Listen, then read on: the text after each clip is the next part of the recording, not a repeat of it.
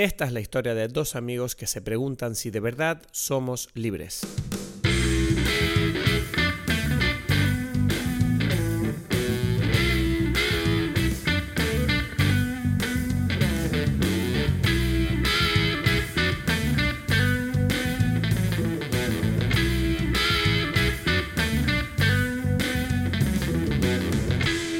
A todos, bienvenidos a Dime Pelis, mi nombre es Cristos Gacielo, aquí conectado desde Tenerife. Y aquí Edgar Aponte desde Berlín. ¿Eh? ¿Qué te parece eso? Bien, bien, viste, viste, te gustó, te dejé- te- tuviste un segundo ahí. Ah, es verdad. Es que quise- tengo que yo ahora tengo... Quise, quise, quise recordar así que en el episodio anterior también hay como un silencio allí de, de, de desincronización que, que es como los silencios que me gustan a mí, que este tipo ni siquiera entendió lo que tenía que hacer. ¿sabes? Ah, pero no, yo esos silencios muchas veces me los cargo. O sea, me gusta que esto esté limpio, Bueno, bueno, que parezca pero- profesional. Yo sé, yo sé, pero un, un mini chiste dentro de. Ah, O maravilloso. excusas, no sé. Entonces, ¿qué tal? Bien. ¿Qué, ¿Qué tal todo? ¿Todo bien? No, todo mal. tenido como una... una... Todo mal. Todo mal. Yo todo mal. Ajá. No sé si mal. Para mí es todo un poco raro. Yo estoy en un, en un universo paralelo un poco raro. ¿Por qué? Yo acabo de, de salir de ver Doctor Strange. Eso ya es raro, ¿no? Imagínate este, un universo paralelo donde voy ahí el día del estreno, Doctor Fui. Strange, la primera. Fuiste al Es estreno. un... Es un... Es, es lo... The, the worst timeline, ¿no? Sí, pero o sea, eres como el Edgar malvado, ¿sabes? ¿Qué fue esto? Sí. O sea, ¿Fuiste al estreno con Pero los ¿sabes Marvel lo- Boys o qué? Sí, la gente aplaudió. La gente aplaudió. O sea, el mejor ejemplo de fanboy es que sale los créditos de Marvel, así, ¿sabes? Las paginitas, Marvel. Y la gente, ¡uh! aplaudió allí. Vamos a aplaudirle a la marca. Ya, ya en el principio. Vamos a aplaudirle a la marca. O sea, sí. Wow. Wow. Wow. Bueno, tengo que decir que creo que ese fue el momento donde más aplaudieron, ¿sabes?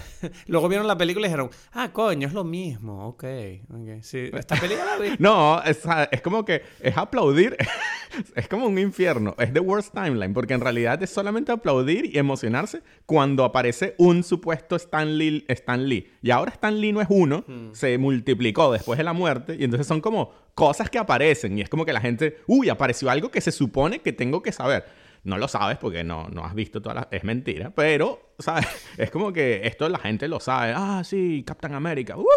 Hombre, no pero qué, es, ¡uh! muy, es muy poderoso, ¿no? Eso, mm, cómo Marvel ha, ha armamentalizado todo ese eh, conocimiento que era inservible para tantas personas. Y es como lo han, lo han conseguido monetizar. Es como, ¿cómo podemos hacer que los chicos estos que solo saben hablar de tonterías que a nadie le importan? No, pero ojo que también hay mujeres aquí. No. Yo escuché unos Bueno. uh, de mujeres. Bueno, también. perdón. Es verdad, es verdad. Y Ahora es importante que, ¿sabes qué decir? El hecho de que ellos sepan todos estos detalles y estas historias, ahora les, les permite a ellos ser como los, los dueños de, de la... Los dueños de- del conocimiento de lo que está de moda, ¿no? Es como tú no entendiste, claro, es que tú no entendiste que cuando él dijo esa frase, eso es una referencia al número 472 de la edición de Vantage de no sé qué, claro, es una edición ilimitada que no escucho mucho, que no lo leyo mucho. O sea, es como, ya, pero me sigue sin importar. Lo que pasa es que ahora la diferencia Pero yo tengo la teoría. es que alguien se está haciendo rico de que alguien sepa eso, que es Marvel. Pero tú crees que. Es que mi teoría es que ni siquiera saben eso. O no, sea, es broma, es, como broma, lo estoy que- exagerando, sí. No, no, no, pero. No, no, pero es que es interesante para mí. Porque es que yo. Mi sensación es que no son los fans súper rebuscados. O sea, no es como que una gente que en efecto se leyó el. No, porque lo- los ¿no? geeks ya, o sea, los geeks desde que se pusieron de moda hace 10, 15 años, es como que se ha diluido esa, esa, mm, esa cultura de una manera que ahora, ¿sabes? La convirtió en cool y ahora es como que mucha gente que es, entre comillas, ¿no? Normal, se suben a ese carro de saber cositas y es como que de repente ellos en su entorno es como, ah, bueno, es que él es demasiado friki. Y es como hace poco yo escuché a alguien decir en un podcast español, además, no me acuerdo cuál, eh, decir algo que yo dije, sí, esto es verdad. Es como, si tú eres un geek, lo geek de verdad no es sexy. O sea, lo geek de verdad es, es como una cosa que causa repulsión en la gente, ¿sabes? Es como, no, es que mira, tú vas a casa de un tipo y de repente hay como, esto lo dijo el tipo, no, no, joder, no me acuerdo quién es, tío, pero en un podcast famoso aquí en España, si alguien lo está escuchando, que sepan que sé que es un podcast famoso, pero no sé dónde lo escuché, en, en Instagram. Y el tipo decía como, No, un, un, un friki, ellos dicen friki en español, pero creo que se refieren a geek.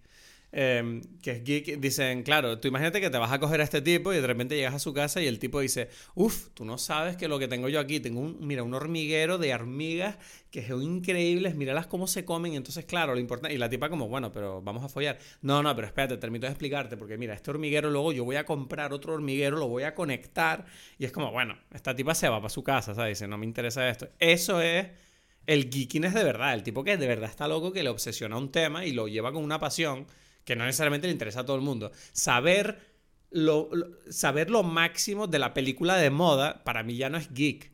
¿Sabes? Es como, bueno, tienes conversación, pues, porque todo el mundo está viendo esta puta película, ¿sabes? Por eso, pero a mí lo, lo que me parece curioso es como que cómo se... O sea, ¿por qué mm, todo el mundo tiene la sensación de que sabe algo que nadie sabe, pero que todo el mundo sabe? Pero yo creo que esto es más una sea, interpretación nuestra. Yo creo que la gente no está pensando en términos de soy especial por saber no, algo. no. Mm. Es que, ok, pero el- lo que quiero decir es que, ¿cómo, cómo funciona eso? ¿Entiendes? Yo, si no, si no sé algo, yo no me emociono por algo que no sé. Pero ¿cómo, cómo, cómo te emocionas? Es como que, ¿cómo se...? Hay como que compraron, te- o sea, o nos vendieron como la idea de, de sabes, aunque no lo sabes. No, no- sé no si te estoy explico. entendiendo absolutamente nada Ya, es diciendo. que eso es lo que veo desde el principio. Es como que, es como que no, no eres el, no eres el, el- el del conocedor de los cómics de todas estas cosas. Eso es lo que Claro, acabo ya de esto decir. se separó. Es lo que acabo de decir, que es que sí, los geeks de ajá, verdad pero no son ¿por así. qué tienes la sensación de que sí? No, yo creo que no es una cuestión de, mm, de que la gente crea que sabe algo que no sabe el resto. Yo creo que es más bien una emoción simplemente de estar viviendo una emoción eh, en grupo y que además es continua, porque no acaba. Quiero decir, Claro, esta- claro. estas películas son unas películas que llevan desarrollándose hace 15 años y es un viaje que, bueno, mucha gente se habrá subido a mitad de viaje, pues, pero igualmente no deja de ser una experiencia colectiva que la gente disfruta mucho precisamente porque es colectiva y como es continua, eh, eso hace que la emoción no se acabe y esa gente pueda seguir compartiendo esta unidad, ¿sabes? Y, y yo siento que cuanto más pasa el tiempo, solo pueden pasar dos cosas, o se hace más fuerte o se debilita y se acaba. Y yo creo que, hombre, yo siempre me he preguntado hasta dónde va a llegar este universo de Marvel. ¿Es infinito, tú crees? ¿O se acabará algún día por algún motivo? Es decir, ya sea porque digan, mira, ya te- terminamos de contar las historias que queríamos contar en este universo cinema- cinematográfico y ahora vamos a hacer esta otra cosa.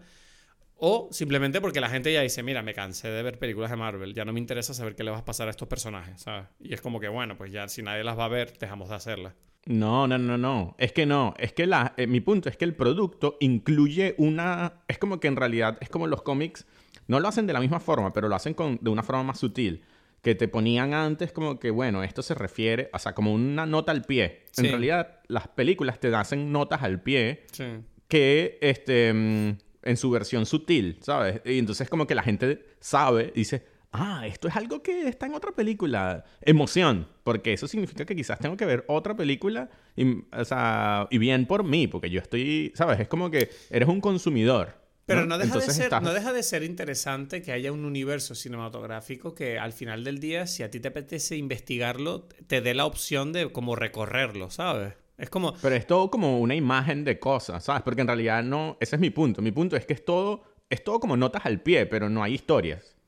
Bueno, Eh, pero eso, y eso ya, es lo eso ya es gracioso. otro, eso ya es otro tema, porque ahí estaríamos entrando en la calidad de las películas, que yo creo que tú y yo estamos bastante de acuerdo en que son unas películas que cumplen su función perfectamente. Pero el, el- el problema no viene de las películas, yo creo que el problema precisamente viene de la gente que se emociona demasiado con ellas y se atreven a compararlas con productos o con historias que en mi opinión cuentan cosas más mejor y más importantes, Claro. ¿sabes? No, pero eso, eso me da igual, porque a mí me da igual lo que la gente quiera comparar sus cosas. O sea, yo lo digo es porque es curioso cómo la, o sea, como que mm, está satisfaci eh, o sea, satisface una parte de ti que es como muy poco artística en realidad, es como muy matemática, muy, Claro, ¿sabes? Es sí. como que Sí, es como sí. De, de librero, es como una cosa así de, de decir, ah, tengo este libro, me acaban de decir que, que hay como una referencia a este otro libro y que, ah, bueno, eh, vamos a eh, ver si tengo tiempo o, in- o invierto lo que sea que tengan que invertir para este otro libro, pero que bien, me gusta. O sea, es como que es esa sensación de, coleccionista, de, no sé, de, dueño, o sea, de eso. Como es más eso que las otras cosas. Las otras cosas son bastante, son son pocas, ¿sabes? Es como cada historia en sí. Hay unas que tienen más que otras, pero en general es, es más bien esto. Y porque me llamó la atención que eso es lo que... O sea, no hubo ningún momento que no fuese una nota al pie, es decir, que miren quién está saliendo ahora, que la gente aplaudió. O sea, a mí me dice, es como que estoy viendo una película donde, yo qué sé, hay un sacrificio, hay un, alguien mata a alguien o alguien eh, eh, libera a alguien, algo, una emoción, ¿no? Se enamoran esto y la gente aplaude allí. No. ¿Sabes? Es como que el producto que se está vendiendo es, esto, es, es, referencias. No sé. ¿sabes? Hombre, la cosa está en que el problema es que tú y yo lo hemos hablado esto. Las películas de Marvel son películas que tienen una repercusión tan fuerte que muchas personas a día de hoy eh, les, les han, o sea, no me gusta decirlo así, porque tampoco quiero decir que la gente sea estúpida, pero siento que esas películas les han comido el coco a, a la gente en general para hacerles creer que ese tipo de películas es como lo normal, esto es el cine, o sea, el cine te cuenta este tipo de historias cuando en realidad son historias que no plantean ningún reto alguno, ¿sabes? Son como simplemente como una maquinaria de historias que pasa por los mecanismos una y otra vez, te cuentan lo mismo, llegan al mismo final y es como, o sea, es como tu zona de confort, es como sabes, sabes a lo que vas, sabes la experiencia que vas a tener y sabes lo bien que te lo vas a pasar o no. O sea, la, la mejor y peor experiencia de esa película tú ya sabes cuáles son los límites, ¿sabes? Eh, ¿Sabes? Eh, tú, sabes que vas a ver una película de Marvel y no vas a salir de ahí traumatizado una semana teniendo pesadillas. Ni tampoco vas a salir una semana pensando, Dios mío, esta película me ha hecho reflexionar sobre las cosas de mi vida. Entonces, pero también es verdad que para mí el mayor problema eh, de estas películas, más allá del hecho que, repito, o sea, cumplen su función estupendamente. Son películas de entretenimiento, entretienen y de vez en cuando tienen pequeños golpes de genio. Yo eso no lo puedo negar. Pero sí, que, sí que siento que Marvel a veces ahora, sobre todo con sus series de televisión, está cayendo como en una especie de, de rutina de crear productos que son como eh, herramientas de coleccionismo, como tú dices. Es decir, bueno, tienes que ver esta serie para entender tal cosa. Y es como, ya, pero yo quiero ver la serie porque me interesa la historia. Ya, bueno, eso ya, ya veremos si te interesa. La cuestión es, si tú quieres entender la tercera temporada de Mandalorian, tienes que ver la serie de Boba Fett, por ejemplo. Ese tipo de, de ejemplo. Porque es que en Boba Fett sale de Mandalorian, entonces pasan un montón de cosas. Entonces, y es como... Y en Marvel están empezando a hacer mucho eso. Ya, bueno, es mentira, ya lo sé, ya sé que es mentira, ya sé que es mentira, pero te estoy hablando de, de que antes yo siento que eso era una consecuencia de lo que estaban haciendo y ahora en, en principio tengo la impresión de que cada vez lo hacen como más adrede, como diciendo, bueno, nos da igual la calidad de la historia, lo que nos interesa es que la gente vea esta mierda para nosotros cobrar dinero y punto, ¿sabes? ¿Y cómo lo hacemos? Pues convirtiéndolo en un, como en un paso que no te puedes saltar para poder seguir la historia. Y es como, esto me molesta, ¿sabes? Uf, cada, vez más se está convirtiendo en el peor, la peor línea temporal este podcast, porque ya es como que me estaba no, pero, no, pero volviendo a, volviendo a Doctor Strange, volviendo a Doctor Strange. Pero ya, no, volviendo a Doctor Strange. Ah, no, hay que volver al... bueno, lo que quería decir original, porque es que no terminé de explicar porque, o sea, nos quedamos en la primera razón por la cual esto es el peor, la peor línea temporal, pero no sé si es tan horrible que, seguimos. O sea, ¿hay algo que todavía que quieres decir? no sé, yo, no, yo solo quería saber, yo solo quería saber, como no creo que hagamos un episodio de Doctor Strange, me gustaría saber simplemente, o sea, ¿por qué la fuiste a ver? Díselo a la gente y en segundo lugar, ¿qué te pareció? No, eso es el, eh, hagamos un podcast de eso. Yo prefiero dejarlo hasta allí. Sí, vale. Pues venga. O sea, lo que sí sé, lo que sí sé, Edgar, cuando miro las estadísticas y los números de los episodios, yo sé que el de Doctor Strange, si lo hacemos, va, lo va a escuchar mucha gente. Y bueno, pues es que cada vez la peor línea temporal. Me, tienes, me estás haciendo sufrir aquí. es que estaba mirando los números el otro día y los episodios que, pero con diferencia, más he escuchado a la gente es como Batman, eh, claro, claro, claro. bueno, pero eso es lógico. Pero eso no ni siquiera. Una cosa lógica no significa que sea mejor. Es como que no, no, en, absoluto. En absoluto. Pero bueno, sí que será beneficioso para el podcast porque probablemente consigamos algún oyente nuevo, lo que quiero decir. Mira, pero, pero lo, que, lo que quería decir es que cuando salí del cine, y esto me parece que es parte de lo de las líneas temporales que te dije, fue muy raro porque llevaba años que no iba como a un cine así como con tanta gente, que es como que una película tan tan esperada, el día de su estreno, todas estas Pero cosas. Pero ¿por qué me cuentas esto si has decidido ahora que vas a vamos a hacer un episodio? ¿Lo no, quieres contar aquí? Ya, ya, ya. Ah, no, pero es que esto, esto tiene que ver con este episodio. Ah, bueno, digo yo, no sé. En mi cabeza. Así lo planeé. Ok, ok, entonces sigue, sigue. No, no, no. Eh, y, bueno, salí y, en la, y afuera del, del, O sea, cuando salí de la sala, estaba sonando una canción de Elvis Crespo. En ver, ahí suavemente. Y yo como que por un momento me asusté. Dije, ¿en qué mundo salí? ¿Esto es Berlín todavía o qué? Porque fue, fue súper raro. O sea, estaba todavía contaminado de la película y, de, y, bueno, después vi como cosas muy raras y por eso llegué aquí y de repente vamos a hablar aquí de esto, de, de, la peor persona del mundo. Y estoy como, no sé, estoy súper, súper eh, friqueado ahí, como que todo me parece súper raro, ¿no? Pero, o sea, lo único que te pasó fue que, o sea, lo único que te pasó fue que escuchaste a Luis Crespo, no entiendo. No, no. Bueno, eso es algo que en sí mismo es una de las cosas más raras del mundo, teniendo en cuenta que es en Berlín.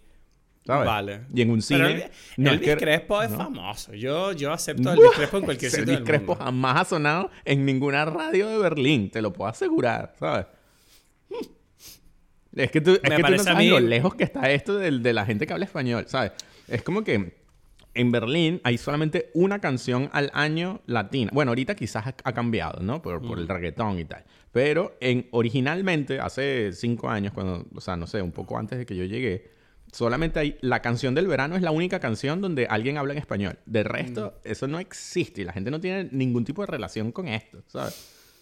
Interesante. Entonces, esa es por esto, por eso, entonces la conclusión que sacamos es que estamos en el peor timeline porque fuiste a ver Doctor Strange y sonaba Elvis Crespo al salir.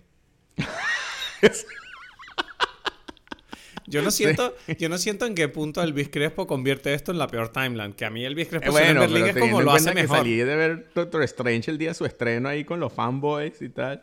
Yo creo que no la pasaron bien ellos, tengo que admitirlo. ¿No les gustó? Eso, eso sí me interesa. O sea, aplaudieron al principio, pero salieron contentos. Mm, no lo sé, difícil de saber. O sea, si tú me preguntas a mí por lo que yo sentí de sus reacciones, yo diría no. O sea, de decir, pero ustedes aplaudieron solamente en esto, pero quizás eso es lo que está bien para ellos, ¿sabes? No sé. Entonces no Yo solo sé que, mm. bueno, hay... hay eh, a mí me interesa la película por lo que se está diciendo. Digo, mire, yo no vi la primera de Doctor Strange porque me dio pereza, imagínate. O sea, fue como que la empecé a ver y me aburrí tantísimo que la quité. Pero esta, esta sí tengo ganas de verla porque siento que es como más loquita. Entonces dije, bueno, a lo mejor me interesa más ver una película más, no sé, igual tengo que verla la primera, no sé, ya veremos. la cuestión es que la cuestión es que, bueno, yo creo que deberíamos ya hablar de la película de hoy, ¿no? Que llevamos 20 minutos de Marvel. Sí, em, imagínate. Hoy vamos a hablar de... preguntas porque la gente no, no escucha estos podcasts, porque nos ponemos a hablar de Marvel. entonces ya... no creo que ese sea el problema, pero bueno. Hoy vamos a hablar de La peor persona del mundo, una película noruega de Joachim Trier, eh, protagonizada por esta chica Renate Reinsve, que la verdad que me ha llamado la atención esta, esta mujer. Y, bueno, yo no es sé... guapa, pues. Esa es la forma en que te llaman la atención las mujeres. No, me no, precisamente me ha llamado la atención porque me cae como medio... Es como una... Es una tipa... Este personaje que ella hace... Es como un personaje como que me cae bien y me cae fatal al mismo tiempo y es una cosa demasiado extraña, ¿sabes? Es como... Me caes mal, pero no sé hasta qué punto somos iguales. ¿Sabes lo que te digo? Es como... Mierda, esta hija de puta siendo que está destapando cosas que uno no se atreve a admitir de sí mismo. Entonces es curioso. Em, entonces uno le tiene un rencor, ¿no? A esta, esta persona por hacer eso. Pero, no sé, yo si te parece, eh, antes de entrar a la película, ¿tienes una bebida que quieras... Em, tengo una bebida. Ajá. Tengo una bebida. Eh, yo lo que tengo, para hacerlo rápido y fácil, es lo que yo llamo el, el peor Negroni del mundo. O sea, como the worst person, the worst Negroni in the world. Y es en realidad como un Negroni, pero con eh, Aquavit en lugar de, de gin. Siguiendo con eh, la estela de Northman. claro, para seguir así el mundo eh, escandinavo. Hidromiel en lugar de vermut y eh, Campari, pues. Entonces, es en realidad es como un Negroni, no sé, escandinavo raro, ¿sabes? Magnífico. Bueno, está. Yo lo conté aquí, ¿no? Lo del Negroni. Me tomé un Negroni hace poco que no me gustó nada. Entonces yo creo que no soy ya, es que por eso. Es que el Negroni es un tema interesante porque cada vez me gusta más porque me parece como un cóctel estrella, pero puede ser horrible o puede ser espectacular. Y es muy raro, ¿sabes? Eso de que cambia tanto. Y por eso, bueno, estoy haciendo el chiste. En realidad no está malo, ¿sabes? Esto, pero por eso hago el chiste de que es el peor Negroni del mundo. Pero no lo es en realidad. bueno, pues vamos a la sinopsis y a por la película, que yo creo que hay cosas que decir aquí. Ok, dale. Julie va a cumplir los 30 y su vida es un desastre existencial. Ya ha desperdiciado parte de su talento y su novio, Axel, un exitoso novelista gráfico mayor que ella, la presiona para que contenga su energía creativa y siente la cabeza. Una noche se cuela en una fiesta y conoce al joven y encantador Eivind. Tardará poco en romper con Axel y embarcarse en una nueva relación con la esperanza de que su vida adquiera una nueva perspectiva. Sin embargo, tendrá que darse cuenta de que tal vez sea demasiado tarde para ciertas opciones vitales. Ok, ok, ok. Tú sacaste ese así ahí, súper, súper específico, súper... Bueno, no sé si específico, súper... una sinopsis. No, tampoco. Una sinopsis. Una sinopsis. pues, una sinopsis. Te dice lo que pasa en la película un poco, pues. Em, Bueno, yo, a ver, primeras impresiones empiezo yo porque yo tengo ¿Tú que quieres decir- empezar tú? ¿Quieres Ah, empezar yo tengo tú? que empezar, tengo que empezar porque... Ok, bueno. Te digo, estoy... Vamos a intentar no pisarnos aquí porque hoy va a ser un episodio muy emocional, te lo digo. Ajá, ajá. Yo estoy hecho polvo. Yo tenía... Uh, ¿sabes? Tengo que decirte algo. O sea, yo, yo terminé de ver esto y, y cuando terminamos de ver esta película, Maresa lo primero que dijo, si tú vas a hablar esto en el podcast, te voy a decir algo. Cristo va a estar hecho polvo. Ahí te lo dejo, o sea, Eso te lo dijo Maresa. Te lo juro, ¿sabes? Y que vas a hablar de esta película, solamente te lo informo. ¿sabes? Estoy en la mierda. Esta película, la, o sea, fue como que acabé la película y te odié. O sea, fue como, ay, de verdad, Edgar, pero si tú no sabes quién soy yo, de verdad, porque me pones estas películas que me destruyen, ¿sabes? Es como, Dios mío. Entonces, claro, lo peor es que además yo acabé la película. Y claro, yo estaba pensando, tengo la impresión de que yo sé de qué va la película, pero al mismo tiempo tengo la impresión de que no lo sé. O sea, es como, cuando tú estás viendo la película, yo siento que lo único que estás viendo es la vida de una persona y ya. Es tan sencillo como eso. Es como, porque claro, el título es bastante sugerente. Dices, bueno, ¿será que esta tipa es una hija de la gran puta? Y claro, y yo, y yo estoy viendo la película al principio, que además empieza con narración, cosa que no vuelve a la película después. Pero empieza con... Bueno, sí vuelve, perdón. Pero ¿Qué cosa? de ¿Que forma- empieza con qué? Nada, nada, olvídate. Em. Entonces empieza la película y tienes esta, esta narración que te introduce a esta personaje que te cuenta como cosas que ella hace, ¿no? Y, y- y- y lo primero que uno nota es que es una tipa muy como indecisa y como que muy impulsiva, ¿no? Como que ella cree que sabe las cosas y en realidad no tiene ni idea. Y, y- y la primera impresión que yo tenía era como, ah, vale, ya entiendo. O sea, esta tipa va a empezar a cogerse a un montón de tipos y los, y los va, ¿sabes? Y, y ya, y es una hija de puta y tal. Y el machista que yo tengo dentro pensaba, bueno, esta tipa va a ser una cabrona con los hombres y tal. Y es como que enseguida la película, no, no, se queda con este tipo. Ah, vale, ok.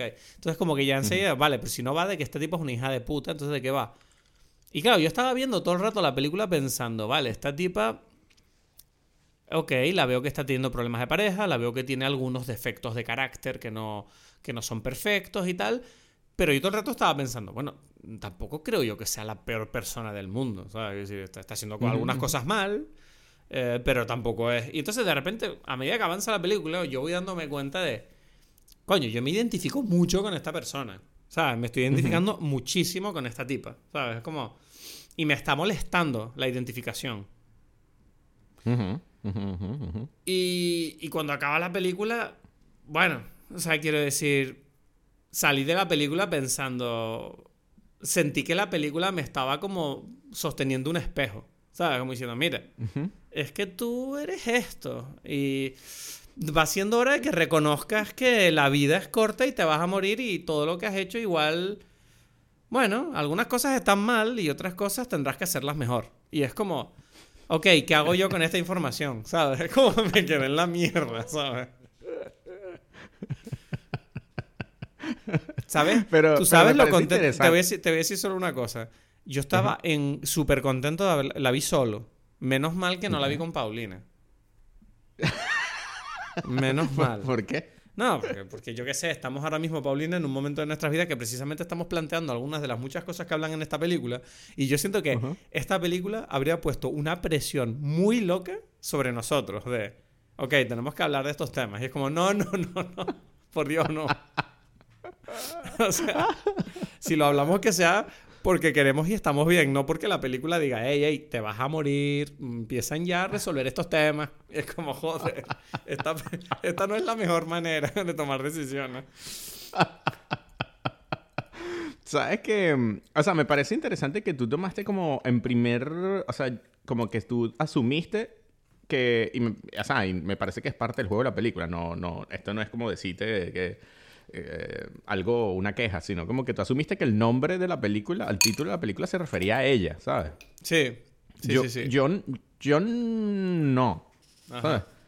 Eh, yo pensaba, yo, yo Coño, no- tú, o sea, yo tú me pones un póster de la tipa corriendo con el nombre encima, la peor persona del mundo.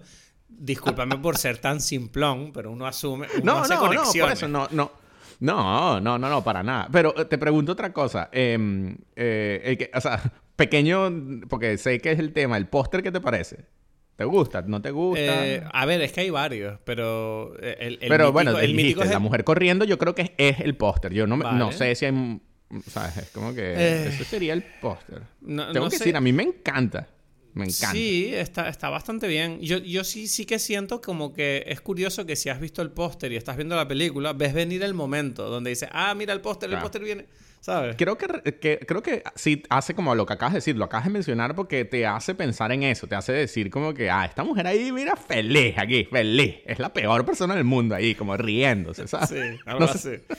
La hija de puta esa, ¿sabes? Como ya, ya te crea, ya te crea como una expectativa de esta tipa le va. Sí, de hecho, como es- medio juzgándola, ¿sabes? de hecho, como es curioso porque esa, yo no, no sé hasta qué punto lo hacen adrede eso con el- la película en sí, pero claro, tú toda la película estás esperando que esta tipa haga algo horrible y de hecho incluso en la escena donde ella conoce a Eivind, estando con, con Axel, toda la escena con Eivind es como que, bueno, yo estaba todo el rato diciendo, bueno, van a, van a, van a coger ahora, ¿sabes? Ya, o sea, van a coger. Y es como que, bueno, lo que ellos hacen, a mí no me parece que esté bien, me parece que son cuernos No igualmente. me parece que esté bien. ¿Sabes? No, pero me refiero, me refiero, que es como que yo, yo considero lo que ella hace con Eivind, eh, igualmente eso es, para mí son cuernos, porque el simple hecho de flirtear abiertamente es una falta de respeto a tu relación con la pareja. Pero, pero, pero, pero, pero, pero me, me- me llamó la atención eso, que, que acaba el encuentro, el primer encuentro con Eivind, y no follan. Y es como, ah. Y, y es como que, claro, precisamente como tú estás viendo la película. Tampoco se han besado ni nada. Nada. O sea, simplemente hicieron un montón de cosas que, bueno, si tu pareja te ve hacer eso, te dice, ¿qué coño te pasa en la cabeza? Pero literalmente, literalmente, no, pero, pero, pero si el novio le pregunta, ¿le besaste? No. ¿Follaste con él? No. Y es como, ok. Entonces, es muy, es como, es como muy jodida esa, esa, esa connotación, ¿no? Pero estuviste coqueteando con él. Bueno, que es coquetear, ¿sabes? Como tú puedes llevarlo por como quieras, ¿no?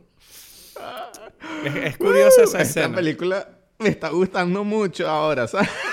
Lo que sucede cuando uno habla de las películas. y- No, pero si te digo una cosa. Creo que esta es mi escena favorita de la película. Todo, Sí, o sea, claro, se claro. Bueno, no, Uf, no, no. Yo, yo a mí Bueno, no, no, no, pero, pero ya va, vamos por partes, porque no, no, o sea, Bueno, de- bueno. vamos, vamos. a- es que nos vamos lanzando y me estoy, ace- estoy aceptando irnos hasta, hasta con un momento clave ahí de entrada, porque mm, sí, Tú, a una pregunta, ¿tú crees, que, tú, crees que deberíamos hablar las películas en orden cronológico? Igual es más agradable para el oyente.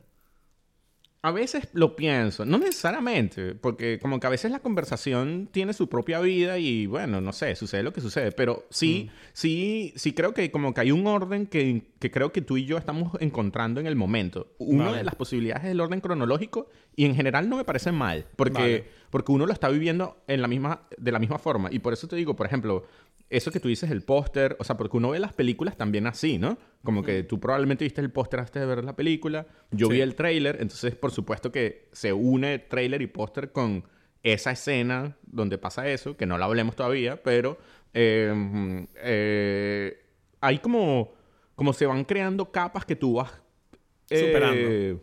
Superando. Y creo que el orden cronológico es más o menos algo que tiene sentido. No, Ahora, lo que decimos em, siempre, ¿no? Que es, o sea, tú traes tu experiencia a la película y obviamente parte de tu experiencia es conocer el póster, conocer el tráiler, Exacto, exacto, saber exacto. qué dice la Y crítica. te digo que hay otro, hay otro momento, o sea, hay como dos imágenes como muy... Bueno, hay tres. Bueno, quizás hay más. Pero eh, el prólogo, como tú dijiste, donde sale ella, hay como esta, um, esta introducción a este personaje con un voiceover y con este plano de ella en una fiesta, ¿no? Como bien vestida, no sé, como una fiesta elegante. Ese plano también me gusta mucho y creo que ese es el plano en la película que es como el plano del póster para el resto de las personas, ¿sabes? Es como que te pone como que mira a esta mujer allí tan, no sé, guapa, feliz pero que te hace... Algo le pasa. Sí, que tú quieres como juzgarla. Tú, como que la película te está diciendo como que, ok, vamos a ver si esta mujer merece ser feliz. Es como que la película, todo, todo el, el... La forma de la película es una forma en que pareciera que te está diciendo, ¿está, está bien que esta mujer esté feliz o no está bien? ¿Sabes? Algo así, ¿no? Es como... Mm. ¿Queremos aceptarle su felicidad como algo bueno o vamos a juzgarla porque su felicidad está basada en algo malo? ¿Sabes? Sí, no lo había visto así. Yo lo veía más como una especie de representación sobre cómo el, hecho de que la vida avanza a un ritmo constante más allá de lo que tú seas capaz de aprender de ella. Entonces, claro, es como que eh, hay momentos que son clave en la vida donde tú tienes que decidir, ok, por ejemplo, ¿no? Soy lo suficientemente joven para estudiar esto, o tengo tiempo de aprender esto para dedicar mi vida a esto, o debería tener hijos o debería estar con esta persona. Esta persona me hace suficientemente feliz. Esto es lo que yo quiero en la... O sea, básicamente es como cómo quieres vivir tu vida. Y... Pero, bueno, ese es el segundo nivel. Bueno, para mí era el primero, ¿sabes? No, porque el primero es... O sea, yo estoy yendo un poquito más atrás porque es la sensación de por qué... O sea, por qué uno tiene que juzgar eso. O sea, como que la primera impresión. Porque uno está vivo y tiene una vida. Claro, claro, pero uno está. Ah, no, me refiero como, como en los demás o, socialmente o moralmente. ¿Sabes? Hay como, como esta energía de, ¿ves? Pero yo, ¿Ves? Pero yo estaba viendo la película y yo no pensaba en juzgarla a ella, porque yo lo único que sentía es que ella me estaba enseñando algo a mí, ¿me entiendes? No, pero Igual es que soy demasiado eh, egoísta, yo, no sé. No, no, no, no, ya va, ya va, ya va. Eh, creo que no estás viendo que tú mismo estabas juzgando porque tú mismo estás diciendo, o sea, tú, tú me dijiste que tú veías la película pensando por qué se supone que ella es la peor persona del mundo. O sea, es como que tú querías... Sí, pero era también un poco un chistecito lo que te estaba diciendo. Que sí, sí pero, pero yo, o sea, vamos a ver, yo que no lo estaba viendo así, cuando tú me dijiste esto, me hizo, o sea, yo lo estoy diciendo porque tú me estás diciendo esto, entonces yo estoy como dándome cuenta de, que, hmm, creo que Cristo tiene más razón en esto. Yo no lo había visto así, ¿sabes? De, cómo hay un jueguito allí de, de, bueno, ajá, ¿qué te parece esto? ¿No? ¿Sabes? Como que la película ya en sí pone el tema moral como un tema, ya sea por el nombre, ¿sabes? Y, y, eso es el nombre y yo creo que el primer plano con el prólogo te hacen como sentir algo parecido a lo del al, ah, ¿cómo se llama? Al póster, ¿no? A mí, y, claro, ya entonces empieza el prólogo, porque el prólogo va unido a toda esta situación de que ella estaba estudiando algo y ya cambió y dijo que no quiere, y entonces tú sientes que es como que, bueno, parece como un poquito... Em, superficial no es la palabra, como cuando alguien toma decisiones así a la primera. Eh, ¿Cómo se dice eso? Bueno, da igual, eso, ¿no? De, de ay, sí, ¿sabes qué? Como, como caprichoso, ¿no? Como decir, no me gusta estudiar esto, entonces ahora voy a estudiar esta otra cosa, voy a estudiar medicina, y se pone a estudiar medicina y, y es como que se coge al profesor y es como, ay, tampoco esto es lo que quiero, y tú sientes como, bueno, tú... Sí, es lo que te decía al principio. Esta tipa no tiene ni idea, ¿sabes? Como, bueno, tú te crees que cualquier cosa que se te pasa por la cabeza es lo más importante del mundo. claro. Que es una actitud muy, muy madura, pero a la vez normal en una persona joven. Todo el mundo lo hace. Por eso, pero es que yo siento que al comienzo, y por eso, ves, lo de inmaduro incluso es como una clasificación moral que quizás la película quiere decir, ok, ajá, ¿y tú qué? Claro, tú no tienes la impresión de que esta película te está diciendo que esta tipa no, no, no evoluciona, sino que sigue siendo esa persona. Y eso, en cierta manera, tal vez es un problema o simplemente es como, mira, es que tú tienes que vivir tu vida así y no te puedes amoldar a lo que se considera normal. Porque si no, es que no vas a ser feliz. No, al final de la película yo nunca sentí que... Eh, exacto, nunca sentí... Que fuera un final horrible. No.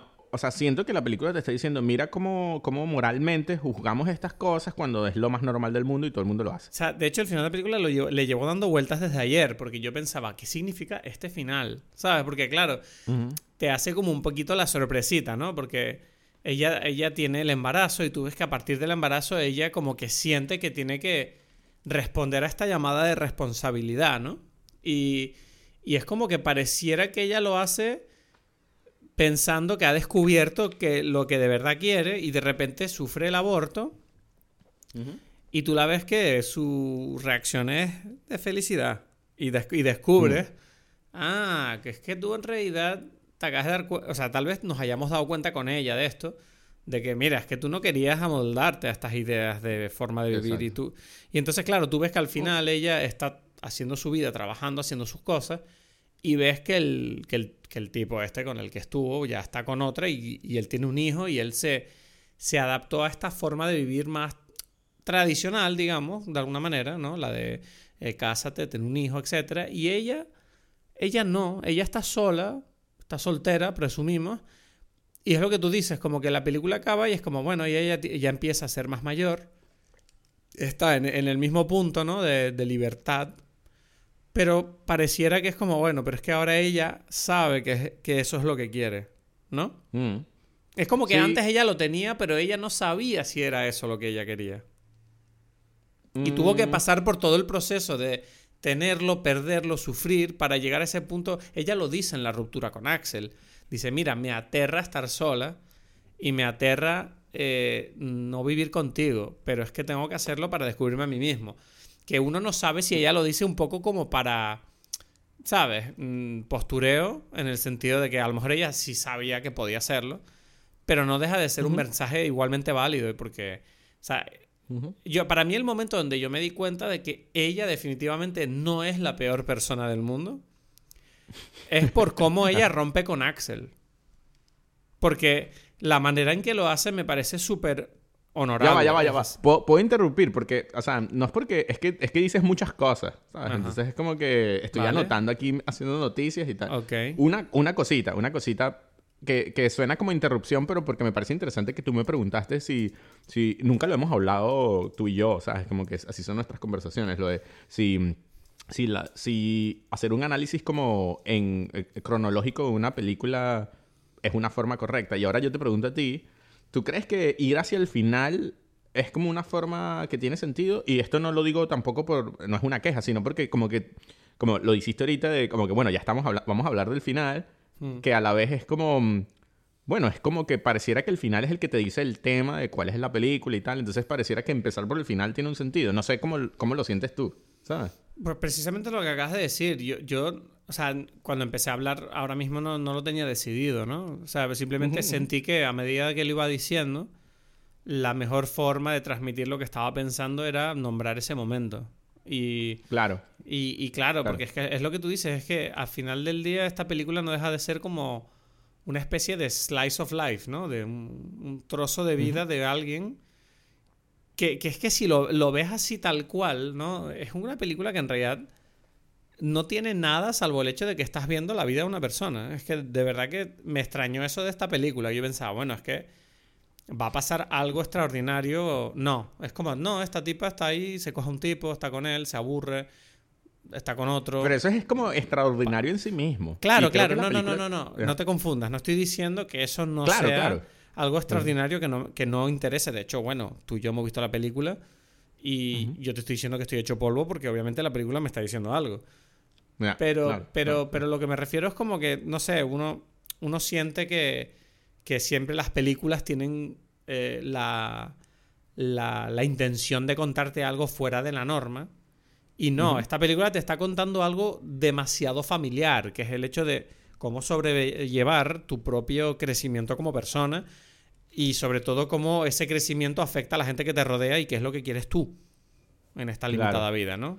Pero yo creo, yo creo que, que es curioso porque tiene que ver otra vez con lo que hablábamos antes con lo de Marvel, que es como que esta película está haciendo, eh, como que poniendo en primer término lo, lo interesante que es como este pedazo de vida, como tú dijiste tú, ¿no? Y cómo, o sea, usan muchos, medios cinematográficos, narrativos y tal para hacerlo interesante y hacerlo súper especial, ¿no? Como dice, tiene un prólogo, tiene un epílogo, tiene capítulos, tiene eh, cosas como dijimos que no terminamos de hablar, pero bueno, digo, la, escena de la seducción, ¿no? Que es como toda una secuencia maravillosa donde tú...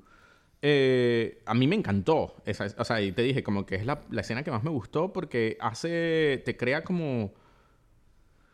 Hace muy... Te logra ponerte en la situación de decir, ok, quiero que tengas esta conversación, como dijiste tú. Eh, quiero que tú mismo respondas a la pregunta, ¿estarías de acuerdo o no con que esto es algo, es infidelidad o no? ¿No? Es como, bueno, ellos mismos están jugando con los límites, ¿no? Y eso junta con el tema principal de la película, que es el nombre, que es como una, una valoración moral de, de, las actitudes, ¿no? Es como que, ok, nosotros como sociedad consideramos que esto está bien o que está mal. ¿Por qué? Ahora, si fueses esa persona lo ves como algo bueno. O sea, como, no bueno, pero tú lo entiendes. Tú dices como, ok, yo quiero jugar con estas barreras morales y decir, bueno, yo no quiero ser una mierda de persona, pero veo esta ocasión, tengo esta sensación, esta emoción, estas cosas, y si no vivo esto, es como que qué mierda de vida sería si ellos no, si, si ella no hace eso en ese momento. Pero pareciera. Yo tengo que decir que Quiero decir, yo empatizo por completo con el comportamiento de los personajes en el flirteo. Pero también. Exacto. O sea, pero moralmente yo tengo muy claro. Mm, si yo estuviera en el lugar de él o ella, lo que estoy haciendo. Lo tengo clarísimo. Por eso, pero. Yo tengo Ya, bueno. Pero no, pero déjame explicarte. O sea, te digo que. Esto te lo digo porque yo siento que eso es algo que desarrollé recientemente, en los últimos años. O sea, fue como que antes es verdad que yo tuve una época donde yo decía, vale, pero mm, ¿cómo puedo considerar algo malo? Eh, algo que yo siento que es honesto, que es real y que me hace sentir vivo. Si mi cuerpo me lo pide y me, y me hace sentir bien, no necesariamente tiene que ser todo malo. Y es como ya, pero cuando involucra a otra persona, yo siento que la dinámica es distinta porque tu responsabilidad es otra. Y entonces yo creo que ahí la moralidad es cuando se acota y se concreta. Entonces, bueno, pero simplemente quería decir como que eso, como mm, yo entiendo por qué lo hacen. Ahora, si tú me preguntas moralmente mi opinión, yo la tengo muy clara. ¿Sabes? No hay duda ninguna. Mm, ya, pero es que mi punto, y mi punto es ese, es como que en qué momento uno como persona, y creo que es parte del, del, ah, de la premisa de la película, asume como los valores morales, como valores de que tú quieres, con los que quieres vivir o no. Cuando lo dije creo que no sé si quedó claro. O sea, yo no estoy diciendo que yo no mm, haría esos comportamientos, ¿vale? Porque todos somos humanos. Lo que quiero decir es que yo soy capaz de tener comportamientos que sé que están mal y aún así hacerlos. ¿Sabes? Pero no. Sí, pero, pero no, pero no, pero no me escudaría en la idea de no, bueno, no está mal porque no, mm, no nos besamos. ya, pero, está mal. No, pero es que. No, pero no sé si es el punto, y yo creo que es el juego de la película, es porque está mal significa como justificar, entonces está justificado decir, ella es la peor persona del mundo. Es algo así, o sea, me refiero que yo creo que ese es el juego de la película. No, yo creo que es un poco estúpido como llegar a una conclusión con respecto a si ella es la peor o la mejor persona. a ver, yo no estoy diciendo, o sea, vale, cuando yo digo que está mal, no estoy diciendo que eso la convierta a ella en una villana de ningún tipo. yo creo que todas las personas hacemos cosas mal. ¿Sabes? Ya, ya. Por eso, por eso, se dice que somos humanos, ¿no? Todos cometemos errores y, y, todos tenemos secretos y todos tenemos pulsiones dentro de nosotros que, bueno, que algunos, la, muchas no las decidimos. Es como, bueno, hay cosas que, la, que, el cuerpo te las pide y, y no sabes por qué. Em, pero si tú me preguntaras, claro, la moralidad de, de, de, este tipo de comportamientos, por ejemplo, como el flirteo, ¿no? Yo creo que tiene, tiene distintas connotaciones, porque depende de si lo vamos a juzgar, ¿no? Si vamos a entrar en el juego de la película, de decir, bueno, esta es la peor persona del mundo o, hasta qué punto son buenos o malos sus comportamientos. Yo creo que hay que juzgarlos desde el punto de vista de, ok, eh, respecto a su relación, o respecto a su experiencia como persona individual, porque tu vida es tu vida, por mucho que tú te líes con otras personas y te rodees de amigos y de personas, ¿sabes? Que si, se dice siempre, ¿no? Tú naces solo y mueres solo. Yo creo que eh, precisamente, perdón por, interrumpir, pero creo que es que parte de lo que te está diciendo la película es esto de lo de, ok, hay una valoración como, como sociedad y el juego de la peor persona del mundo del título tiene que ver con eso. Entonces es como que, ok, ¿cómo eso, ese valor social, hay como que individual o social, ¿sabes? Entonces, Bueno, por- Es que porque incluso la- el primer la capítulo de la película me parece que es interesante porque es, eh, el primer capítulo se llama Los Otros. Y precisamente es como ellos ven las parejas de los otros, ¿sabes? De los amigos de, de ¿cómo es que se llama? Axel, ¿no? Sí, es como Que- este que- que- ambiente de, de parejas donde todas las parejas se comparan unas con otras en plan, yo tengo hijos, tú no tienes hijos, tú te gritas, tú no te gritas, tú peleas, tú te acomodas, tú estás... ab- ¿Sabes? Es como que, ok, o sea, ¿quién, es, ¿quién está haciendo lo mejor? Esto del amor. Y bueno, y, y eso, como, como, como una valoración externa. Tú no sabes cómo es vivir esa vida, ¿no? Entonces tú dices, esta mujer, esta, esta gente ahí se emborracharon con estos hijos, mira qué infelicidad, mira cómo se pelean, ¿no? Hay como... Pero luego se reconcilian. Y es como, entonces claro, al, re- al reconciliarse te hace otra vez como dudar, decir, bueno, pero quizás ellos están bien, ¿no? O sea, yo, o sea, Claro. parecieran estar mal, ¿no? pero, pero ¿quién soy yo para saberlo, no? Esto, y es esto- algo así esto como... lo hemos hablado tú y yo, de hecho. O sea, esto lo hablamos tú y yo en el sentido de la amistad. Porque tú te acuerdas que yo te. Bueno, tú y yo hemos hablado varias veces, ¿no? Sobre. eh, yo alguna vez te comenté que he tenido amigos que yo sentía como que para ellos tener una pelea o discutir era como, uff, igual esta amistad ya se está rompiendo, ¿sabes? Y es como, eh, ok, ¿sabes? Y, y en cambio para ti, para mí es como, bueno, tú y yo, es verdad que no nos peleamos mucho porque somos bastante mm, eh, similares, pero cuando hemos tenido peleas, que si las hemos tenido y jamás, jamás he sentido el peligro de decir, mierda, igual Edgar va a dejar de ser mi amigo. No, no, ¿sabes? Y es como, siento que con las parejas pasa lo mismo. Como, mira, si tú tienes una relación de verdad con alguien que es, es estable, es sana, tú te puedes pelear con esa persona sabiendo que es como, es un, un ring que está acordado, ¿sabes? Como, venga, entremos al ring, nos damos y ya, ¿sabes? No, no vamos aquí a sacar pistolas, nos vamos a dar con los puños nada más, ¿sabes? Entonces, eh, me parece interesante eso de que dices de, de no tener claras. Claro, uno no tiene claro esos límites hasta que las cosas se desarrollan o se toman decisiones. Claro, claro, O se ponen claro. responsabilidades, ¿sabes?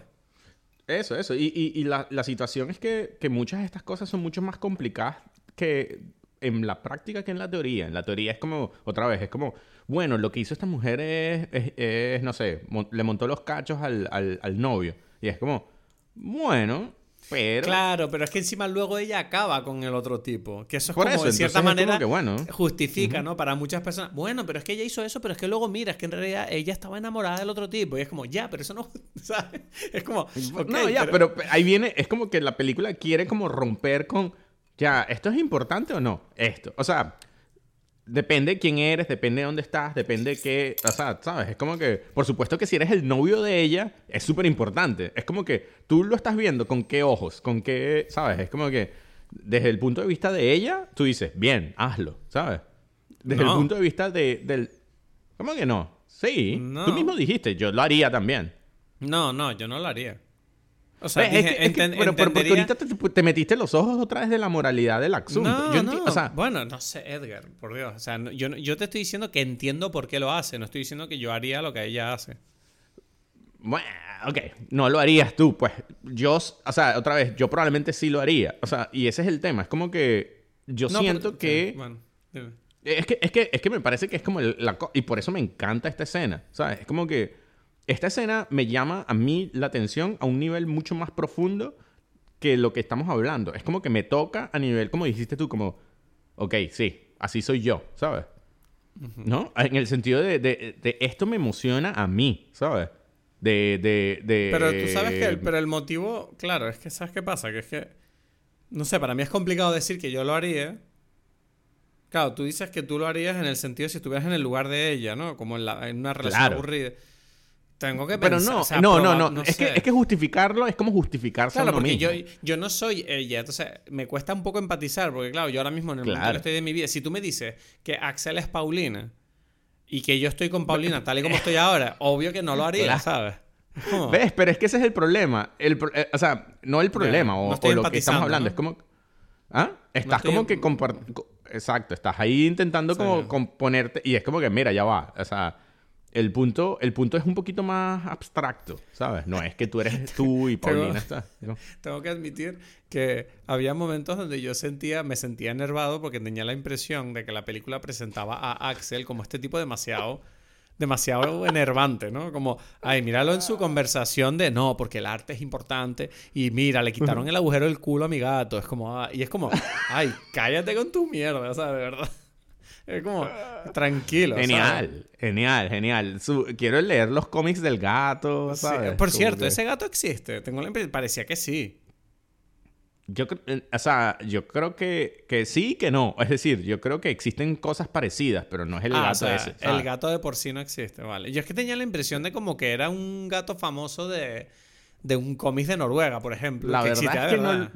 O sea, no, puedo responderlo así con seguridad, pero yo creo que no. O sea, yo creo que lo que sí sucede es que sabemos el estereotipo del gato, el, simbolismo del gato. Es Garfield, es Garfield en cierta manera. Oh, bueno, no solamente es Garfield. Eh, no, es mucho bueno, más. Es más heavy, es más heavy, pero. Es mucho más, esa. Pero sí existen cosas así, ¿no? Sí. Y, y, y, por eso, o sea, por un lado, quería decir, para mí conectó a un nivel muy profundo esa escena. Eso ya se entiende por qué, creo. O sea, es más que simplemente algo intelectual, es algo como que emocional de la forma en que eso sucede. Me parece como.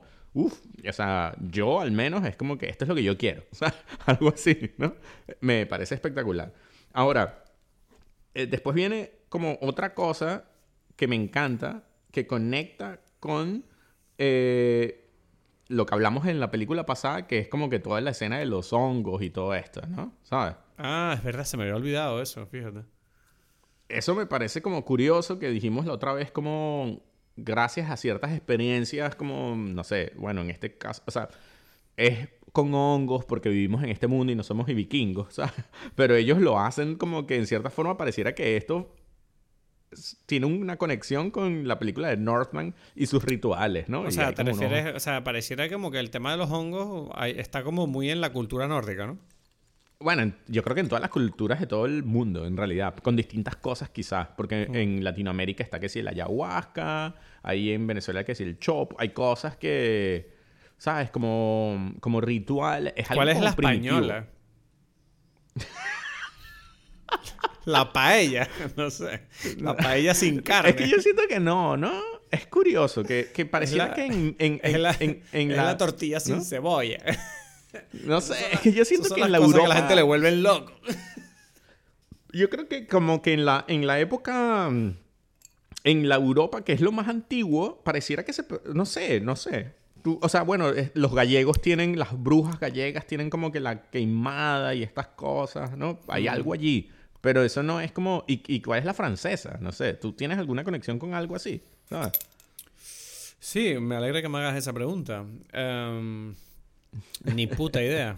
No, no. Ya ves, es que no, no sé. A mí me cuesta. Italianos tampoco, en realidad. Bueno, uno diría que en Italia está el vino. Es que yo, ¿sabes qué pasa? Que yo creo que en los sitios, es que yo no sé si te das cuenta que todos los países que acabas de nombrar son sitios donde se vive en general, se vive bastante bien. Y yo siento que en los países donde se vive bien hay como menos interés por las drogas. No, ya, no, no, no, no. Pero yo creo que mi punto es que yo siento que sí había, porque por ejemplo están Grecia antigua, Roma antigua, que quizás es Europa, eh, tiene todo el tema del oráculo y hay como una o sea, el oráculo no es algo que simplemente sucede y ya, sino que hay como unas, quemar unas hierbas, o sea, siempre hay algo, ¿sabes? Y está el vino, el vino y, y, como incienso, este tipo de cosas hay, ¿no? bueno, pero volvamos a la escena de los, de los mushrooms. exacto, exacto. Me parece genial. A mí, a mí cada vez me gustan más este tipo de cosas. Y bueno, será algo personal, no lo sé. Porque es como que la forma, a mí, a mí me fascina como como el mundo de los símbolos y cómo eso conecta con una realidad tuya, ¿no? Cosas que en principio, o sea, parecen aleatorias, pero no lo son, ¿no? O sea, todo, toda la alucinación de ella con los hongos tiene un sentido. Que, que, es difícil de poner como decirte, o sea, o a menos que seamos unos académicos de querer hacer como una lista, decir, mira, eh, cuando ella, no sé, se saca los tampones de la vagina y se los tira al tipo, significa, ¿sabes? No, pero uno tiene, uno entiende la emoción, ¿no? Sí, o sea, quiero decir, a mí me pareció muy interesante, quitando el hecho de que esa escena, ¿no? Es como una... Yo no siento que esa escena especialmente le revele a ella nada más allá de que la confronta con, su, con sus problemas. Pero sí, pero sí, sí que me, me, interesa en el sentido de que ilustra mucho el problema con su padre, que a mí me gustó mucho esa escena con el padre. Uf, el padre es espectacular. Es que, pero ves, pero por ejemplo, esos fueron los momentos donde, donde yo decía, wow, te entiendo tanto, ¿sabes? Es decir, yo, yo no digo que, a ver, ojo, con decir esto no quiere decir que mi padre sea así, eh, ni mi madre tampoco. Pero sí entiendo lo que es la dificultad de tener un padre que no, que no valora o no entiende o simplemente no, no cuida la relación contigo de la manera que a ti te gustaría, ¿sabes? Y es como, wow, no sé, me encanta cuando, me encanta, me encanta cuando el Axel le dice, ah, vale, pero entonces por eso no nos visita, porque es difícil aparcar. Dice, no, y es que además. Y el otro, tú ves que el padre está esa como. esa conversación, genial. Está como incómodo buscando, como, bueno, ok, eh, sí, no, pero es que además de no conducir, es que, ¿sabes qué pasa? Que me duele la espalda y tal. Entonces, claro, yo no puedo estar sentado. Y se vale, pero te podemos, ¿sabes? Te podemos venir a buscar. Ya, pero ¿sabes qué pasa? Que es que no puedo salir de mi casa porque no sé qué sé cuánto. Y es como, bueno. Tú lo está confrontando porque para él es distinto. Para él es como más fácil confrontarlo que para no, Y ella, y ella se lo dice como en cierta manera, como, mira él es así, no se le puede cambiar y ya, yo tengo que aceptar que este tipo no me quiere. Y, y en cierta manera tú entiendes también por qué ella pueda tener los defectos que tiene, ¿no? Es como que, joder, no es fácil crecer con una familia. Es que con lo que sí conecté fuertemente, claro, es que esa escena, tú tienes que darte cuenta que el padre está viviendo literalmente como una segunda vida familiar, porque él tiene como otra hija a la que sí quiere de otra manera, o, o por lo menos de la manera que uno siente que a ella le gustaría. Y yo siento que eso para mí conecta mucho con el hecho de que yo también tengo unos hermanos de otro matrimonio. Que yo siento que tienen una vida familiar totalmente unida de la que no formo parte. Entonces es como. Ahí me pegó fuerte la película. O sea, ahí fue cuando, ahí fue cuando, ahí fue cuando me tuve que agarrar y decir, hostia, no, no. O sea, ¿sabes cuando te subes a una montaña rusa y, y, y, estás subiendo, esperando a la gran bajada? Y yo sentía, y yo sentía que esta película en ese momento fue como. Me dijo, ah, no, es que tú pensabas que esto era un parque, no, esto es una montaña rusa, y para cuando te das cuenta ya estás como delante de la, del descenso, ¿sabes? Como mierda. Era como, uff. Eh, y ya, bueno, ya luego todo el tema de la ruptura con Axel. O sea, eh, por ejemplo, quiero volver a. Antes lo estaba comentando, ¿no? El tema este de que yo decía de que el momento en que yo me di cuenta que esta persona no era especialmente malvada es cuando ella rompe con Axel porque realmente yo siento que la forma en que ella rompe con él es muy honorable, porque lo hace limpiamente y, a la cara y se lo dice. Le dice, mira, eh, tengo que... Ya está, no quiero seguir contigo, no estoy bien y siento que tengo que hacer esto. Y el tipo sufre delante de ella y ella se lo come y lo hace todo hasta que, bueno, y ya, y se va. Y es como, eh, no sé, yo, yo siempre he roto así con mis parejas. Y, yo siempre recibo comentarios de, uff, qué valiente eres. Y yo decía, pero es que, ¿qué otra manera hay? Y hay gente que me cuenta historias de, no, una vez un tipo le mandó un mensaje y ya, o no sé, la llamó por teléfono, o le dejó una nota. Y yo decía, pero vamos a ver, ¿qué clase de personas son ustedes? ¿Sabes? Como, si tú has compartido algo con alguien, lo mínimo es matar a esa persona mirándola a los ojos, ¿sabes? Y, y yo sentí como que, hey, me gusta estamos hablando de moralidad, ¿no? Pues la moralidad de ella para cometer esas acciones me gustó. Dije, ok. Ya, ya. ¿Sabes? Es como, bien, no, está siendo 100% honesta con él, pero... Es interesante eso, de que pareciera que el juego que propone la película es como que analicemos esto a, nivel moral, a ver si esto... Que, o sea, a ver si esto tiene como un asidero o no, ¿sabes? Es como que hay... O, o si de verdad vale la pena hacerlo, ¿no? Es como, ok, hace esta cosa digámoslo, bueno, o sea, otra vez, yo no lo sé, porque es como que es algo que tú dices bien, ¿no? Mm, y claro, todo está bien, y yo creo que está bien por estos juegos. Y yo creo que eso es algo, y por eso es interesante la película, de que la película hace el juego de la seducción, escena, mi escena favorita, junto con precisamente la escena que hace lo que, justo antes de lo que tú acabas de decir del momento de la ruptura, que es cuando se congela la película, ¿sabes? Sí, ahora, una pregunta. Esa escena. Claro, deducimos que eso pasó o es como una especie de decisión mental.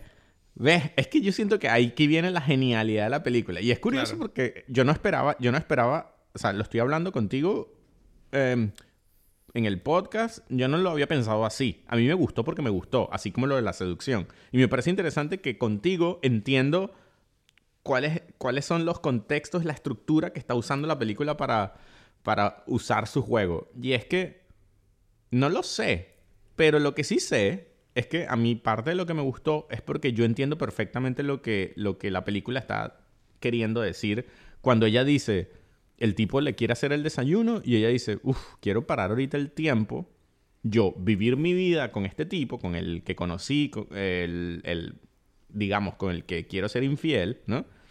Y ver qué sucede allí, ¿no?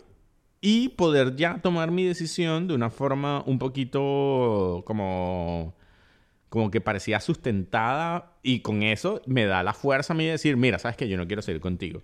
Bueno, pero, en realidad ella no... bueno, esto estamos entrando aquí en otro momento que te digo, que es que conecta 100% conmigo. Porque, por ejemplo, cuando yo rompí con la chica con la que yo estaba cuando tú me conociste, yo me pasó, o sea, el proceso fue el mismo. O sea, yo Por eso, estaba, yo estaba mal con esta chica, conocí a otra chica, sentí que había algo y cuando vi que había algo, dije, ok, yo no puedo estar así. Y rompí con, ella y, probé con la otra. Y fue como... Pero te pregunto algo. O sea, bueno, para ti está claro, pero en la película era como que ya estaba mal con el otro, con Axel. Y por eso me parece fascinante. No sé, creo que no. Sí, yo creo que sí, porque... No, o sea, eh, me refiero que yo tengo... O sea, perdón, perdón. Solamente quiero decir algo así, o sea, añadir algo antes de que tú digas más. Es que yo tengo la sensación que es más bien que ella ella no está contenta, pero la relación, independientemente de lo que ella está o no, o sea, de, de, o sea, independiente, no sé, es ella la que, la que ya quiere otras cosas. O sea, pero no entiendo. O sea, no es algo que uno puede decir, este tipo no hace nada mal. No, pero claro que no. O sea, tú estás diciendo, la relación estaba pasando por una época turbulenta. No, yo creo que la relación estaba aburrida, normal, y ella no estaba bien por su cuenta. Y es como, pero para mí eso significa que la relación no está bien. Pero, pero, no, pero aburrida también incluso también, o sea, es como que no hay nada que hable de la relación objetivamente. lo que está clarísimo es que ella no estaba bien. No, sé, yo es que yo no en la relación. Las cosas, no sé si me explico. O sea, no, para mí es porque, lo mismo. Porque, porque tiene que ver con el tema moral. Y yo creo que ese es el tema de la película, que es como que ella, ella dijo, ella hizo como un análisis objetivo de la relación o simplemente yo no estoy contenta con la relación. Ah, no. En realidad ella simplemente no está es totalmente subjetivo. Claro. Pero ella, pero, ella, pero ella lo dice en la ruptura. Ella dice, mire, yo no sé si estoy tomando la decisión correcta. Lo único que sé que esto es lo que yo siento. Y de hecho él se lo dice. Le dice, un día a lo mejor te vas a dar cuenta de que esto que teníamos era especial. Uno no sabe si él lo dice un poco como para joderla, pero pero bueno, o quizás lo pues, sabía. O, quizás lo sabía que de hecho, bueno, luego eh, da la impresión de que, que como que la vida le da la razón, ¿sabes? Es como, mira, Exacto. eso era increíble. Pero también te digo otra cosa. La tipa escapó loca de, de la enfermedad del tipo. O sea, Larry David le habría dicho, uff, le hiciste demasiado bien. Te fuiste antes. Porque, porque ella podía. Es que es interesante porque la película incluso te pone en la situación donde tú te das cuenta donde, que ella. Eh, ella, ella eso, para e, ella eso no fue un problema, porque ella incluso estuvo en la, en la enfermedad del tipo y en la muerte. ¿Sabes lo que quiero decir? Es como que es distinto, es como que mierda, este tipo este tiene cáncer, no quiero hablar con él y ya. es como que, ok, entonces en cierta forma la película no, no le da la razón a él, pero la película le da totalmente la razón porque incluso en esa situación que es horrible, ella quiso estar allí, ¿sabes? Entonces es como que, hmm, mira cómo tanto preferías tú a él en realidad, ¿sabes? Pero no, no estabas preparada para, para ver eso, ¿sabes? Hmm. ¿No? Mm.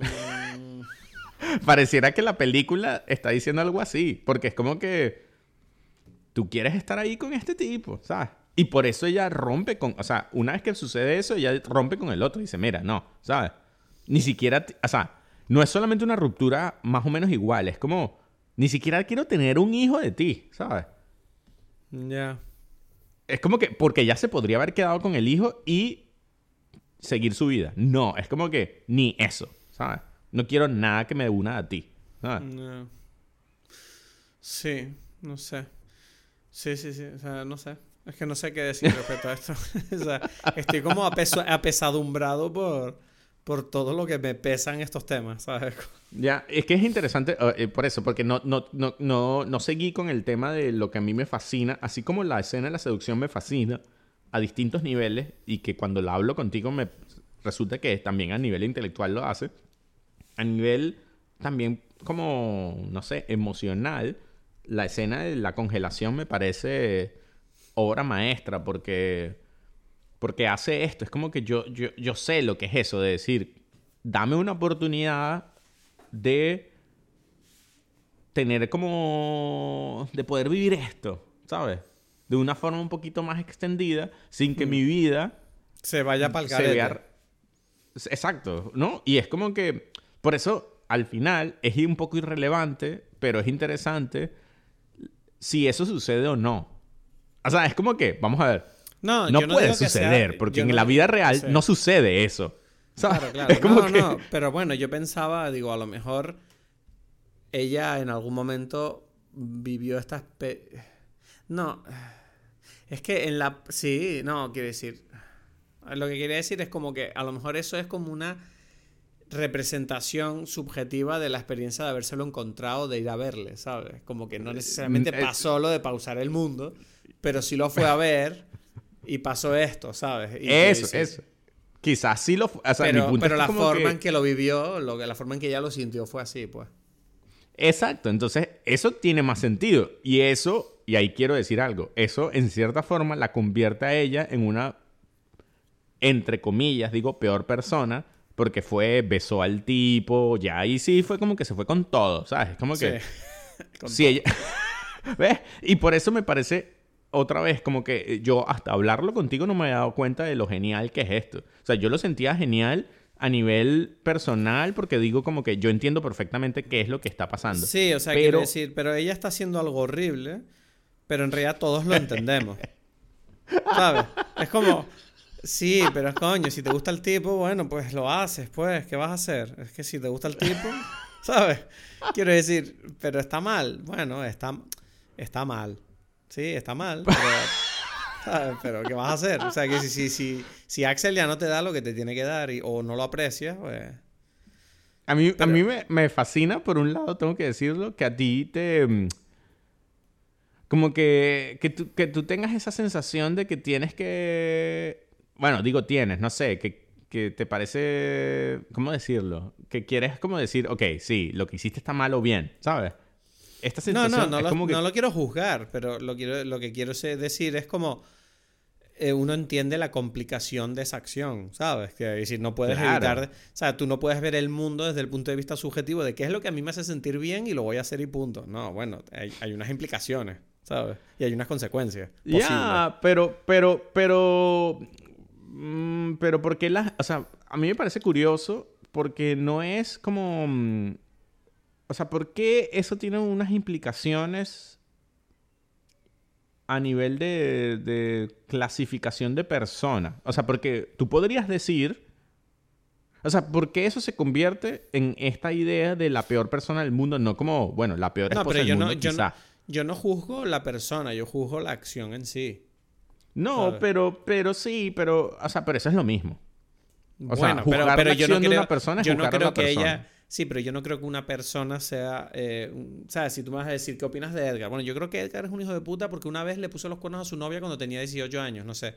Y es como, no, pero luego Edgar ha hecho millones de cosas maravillosas también, quiero decir, somos personas mm, complejas. Ya, eh, por eso, pero, pero claro, pero tú al final nadie sabe todo de todos. Entonces es como que uno puede jugar cosas y tal y, y poco más. Pero, por eso, pero por eso precisamente es todo. por, ejemplo, o sea, que decir, por eso se dice que, ¿sabes? Nosotros no somos lo que pensamos, somos lo que hacemos. Tú puedes sentir lo que te da la gana, tú puedes tener ganas de cogerte a todas las mujeres del mundo, pero si no lo haces ¿quién eres? ¿Eres la persona que siente esas cosas o eres la persona que las hace? Y yo creo que en el fondo eres la persona que, que las hace. Mm, ¿Ves? Pero ahí yo también diría, y, ay, eres un infeliz de mierda. No, no, yo no digo que tu felicidad dependa de eso, no. Solo digo, la única forma de juzgar a alguien es por sus acciones. No, pero yo digo que incluso no. ¿Entiendes? Ese es el tema. Porque, porque, y si eres un infeliz de mierda, Entonces eres como la mejor persona del mundo, pero también a su vez eres la más infeliz. Sí, pero Eso sí, bien. pero la más infeliz no, o sea, tú eres la más infeliz, pero yo estoy hablando, si tú vas a jugar a otra persona, ella tendría que jugarse a, su- a sí misma, es como, mira, No, no, por eso, pero tú dijiste que como que sus acciones, una cosa es lo que piensa y otra cosa es sus acciones. Entonces, Sí. si nos basamos en las acciones de las personas y una persona es la mejor persona porque hizo todas las acciones bien, pero él se siente infeliz, o sea, es decir, lo que piensa, y por eso digo, no está tan claro, quizás lo que piensa es importante.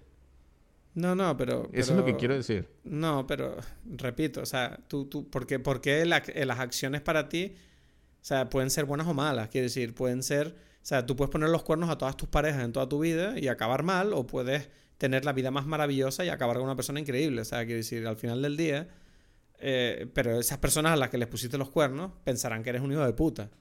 ¿Sabes lo que te digo? Quiero decir, O- o- ya, ya, o- exacto, pero por eso te digo que... pero si tú eres no. infeliz, pero si tú eres infeliz, por lo que sea, eh, tú eres, tú eres la única persona responsable de hacer algo respecto a eso. Y yo no creo que Mm, ya, ser pero no, las cosas, pero lo que quiero decir es que las cosas mm, quizás no son buenas.